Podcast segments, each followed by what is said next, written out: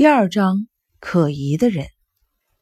虽然森美野子说想在两三天内动身返回八木村，可她毕竟是女人，好不容易从乡下来城里一趟，她又想购物，又想去拜访住在大阪和神户之间的朋友，还说好久没看戏了，想去看戏。所以，我们在此逗留的日子一天天的延长，到了六月二十五日。才终于动身。仔细想来，我得知广播里的寻人启事，第一次去拜访邹访律师事务所是五月二十五日的事情。虽说到现在只过了一个月，对我来说却实在是慌乱不已、瞬息万变的一个月。在决定出发之前，我几乎每天都要去拜访邹访律师家。美野子不时的会打电话叫我出来陪她购物或者看戏。自打出生以来，我就没有什么机会接触异性，所以对我来说，这是一种无法形容的兴奋体验。可与此同时，心中隐约萌生的那些分不清是不安、担忧还是恐惧的情感，盘根错节的混杂在一起，渐渐在我的身体里越扎越深。终于变成了一种暗淡的绝望感向我袭来。或许是觉得把所有的事情和盘托出会对我的打击太大，走访律师和森美野子便在出发之前这段紧张忙碌的时间里，抽空将那些与我出生相关的可怕的故事一点点的告诉了我。关于这件事，序章里已经做了交代。所以此处不再赘述，不，应该是说我不忍心再写父亲和母亲之间那段可怕又心酸的故事，让我这个做儿子的如何写得下去呢？唉，可怜的母亲！直到那时，我才明白了她为什么时常发病，那一直令年幼的我为之心痛。同时，我也弄懂了自己遍布全身的可怕的伤痕是怎么来的。这两件事情像沉重的铅块一样压在我的胸口，但最折磨我的还是他们最后告诉我的那种惨绝人寰的三十二个人被杀事件。为了尽量不吓到我，他们以一种委婉的口吻对我平静地讲述了事情的经过。即便如此，我还是受到了极大的打击。听完了他们的叙述，彻骨的寒冷传遍了全身。我仿佛变成了一块冰，生命因此而终止。又有一会儿，我感觉自己变成了一块石头，内心异常的平静。可没多久，抑制不住的战栗如潮水般的涌来，我不由自主的浑身颤抖。这实在是个艰巨的任务。本来这件事呢，应该由你的外公丑松先生来告诉你的。可是丑松先生竟然遭遇不测，于是我便和邹访君商量，决定还是由我们把一切来啊来告诉你吧。嗯，虽然这样做呢会令你的处境十分的凄惨，呃不，其实何止是凄惨呀，这对你来说实在是太残忍了。可是既然现在要返回故乡了，你迟早还是会从别人口中知道这些的。所以，请不要责怪我们了。美野子说完这番安慰我的话，用一种同情的目光注视着我。我好不容易才清了清喉咙，说道：“怎么会？我感谢二位还来不及呢。没错，这些事迟早都会知道。与其从别人口中知道，还不如听二位亲口告诉我。这对我来说已是幸事。对了，森小姐，嗯。”村里人都怎么看我？如果我现在返回村里，他们会怎么想呢？美野子和邹访律师对视了一下，然后邹访律师温和的说道：“司田俊，你没有必要考虑这些事情。如果总是这样为别人着想，恐怕连一天都活不下去。”是啊，邹访律师说的没错，更何况你是无辜的。谢谢你们这样说。我能体会二位的心情，可是我还是想了解一下村民们对我究竟抱有怎样的感情。我想回去之前先弄清这个问题。二人又对视片刻，终于，梅野子点了点头，说道：“嗯，既然如此，也许提前知道会更好一些吧。这样你也可以预先做好心理准备。那么，我就实话实说了，村民对你似乎没有什么好感。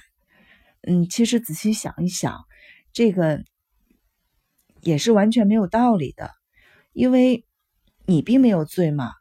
可是对于那些父母或者孩子被杀害的人来说，有这种想法也情有可原。加上乡下的十年，甚至比不上城里的一年。在城市里呢，人们的聚散离合都挺快的，一般的事情过一年也就忘得差不多了。可是，在乡下，人们始终生活在一个地方，就算再无聊的小事，都会记上好多年呢。所以，对于你这次返乡，村里的确有人说三道四的，议论纷纷。照这么说，我回去这件事情，整个村子都知道了。那是当然了，乡下和城里不同，要隐瞒一件事情，相当的困难。嗯，任何一个环节呢，都有可能走漏风声，一旦透出风声的话，就会立刻传遍全村子的。不过呢，你也没有必要在意这些事情吧？反正城里人来到乡下，就会惹来好多的闲言碎语呢。其实我也不例外啊，因为我到了这个年纪还孤身一人的，村民里 其实背地里也说了我好多过分的话呢。这种事情啊，我觉得要是一计较起来就没完没了了。所以呢，我决定把那些流言蜚语就当耳旁风好了。乡下其实是个特别麻烦的地方呢。可是梅野和四田君的立场不同啊。如果村里确实存在着梅野说的那种感情的芥蒂，四田君回村还真的是需要相当大的勇气和思想准备呢。我又感到了那种千块压身般的窒息感。可是我这个人的性格很奇怪，别看平时很软弱，一旦被逼到绝境。就会产生连自己都意想不到的勇气，仿佛是为了推开扑面而来的不安与担忧。我强作镇定，说道：“感谢二位告诉我了这么多事情。就像邹访先生说的那样，这对我而言呢是个十分沉重的精神负担。不过事先知道了这么多的情况，即便像我这样的人，也多少有一些思想准备了。对了，孙小姐，嗯。”刚才已经问了你很多问题，但我还想再问一个。好的，请问吧。如果说全村人都恨我，其中有没有特别恨我的，不想让我回去，想让我离村子远远的？有没有人有这样想的呢？这个为什么要问这个问题啊？而且谁说全村人都恨你了？没有的是吗？嗯，别把事情想的这么严重。如果说我刚才的那些话让你有了这种想法，那我可得更正一下。我这么问是有原因的。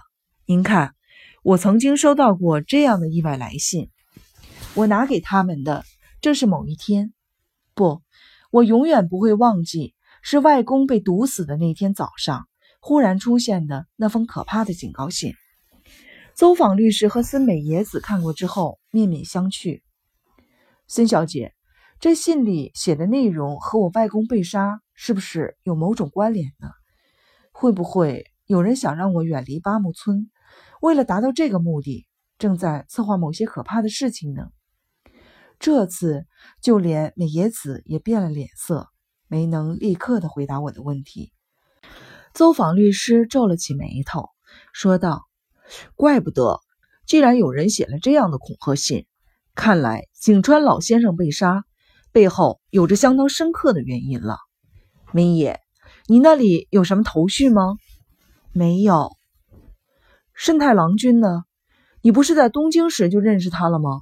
他有没有可能做出这种事情呢？怎么会啊？美野子迅速的否认。但那一瞬间，他的脸颊突然没了血色，嘴唇也微微的颤抖了一下。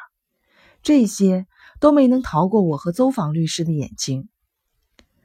听说申太郎是我的堂兄，对，以前做过少佐。美野，你是不是也想起了什么？哪有，哪有的事啊？没有想起什么，绝对没有。只是我有些搞不懂啊，那个人完全变了。以前是那么意气风发的一个人，可是最近变得老气横秋的。回到村子里以后，也不怎么和我说话了。不，不只是对我这样呢，恐怕全村没有一个人和他好好的说过话。他现在变得讨厌跟别人打交道了。我完全不知道他在想什么，是怎样的心情。可是。可是，我觉得他不是那种能够想出那么可怕的阴谋的人啊。即使按照他以前的脾气来看，也是不可能的。听着梅耶子的话，感觉他嘴上虽然在为慎太郎辩解，心中却渐渐乱了阵脚。他似乎有些犹豫，但理智上能够否定，理智之下。却存在着某种感情上无法否定的东西。这件事在我的心中留下了一团挥之难去的疑云。李村慎太郎，这个人才是八木村里最不希望我回去的人，拥有最强的动机。这个念头和眼前梅野子那可疑的慌乱模样，深深地印在了我的心里。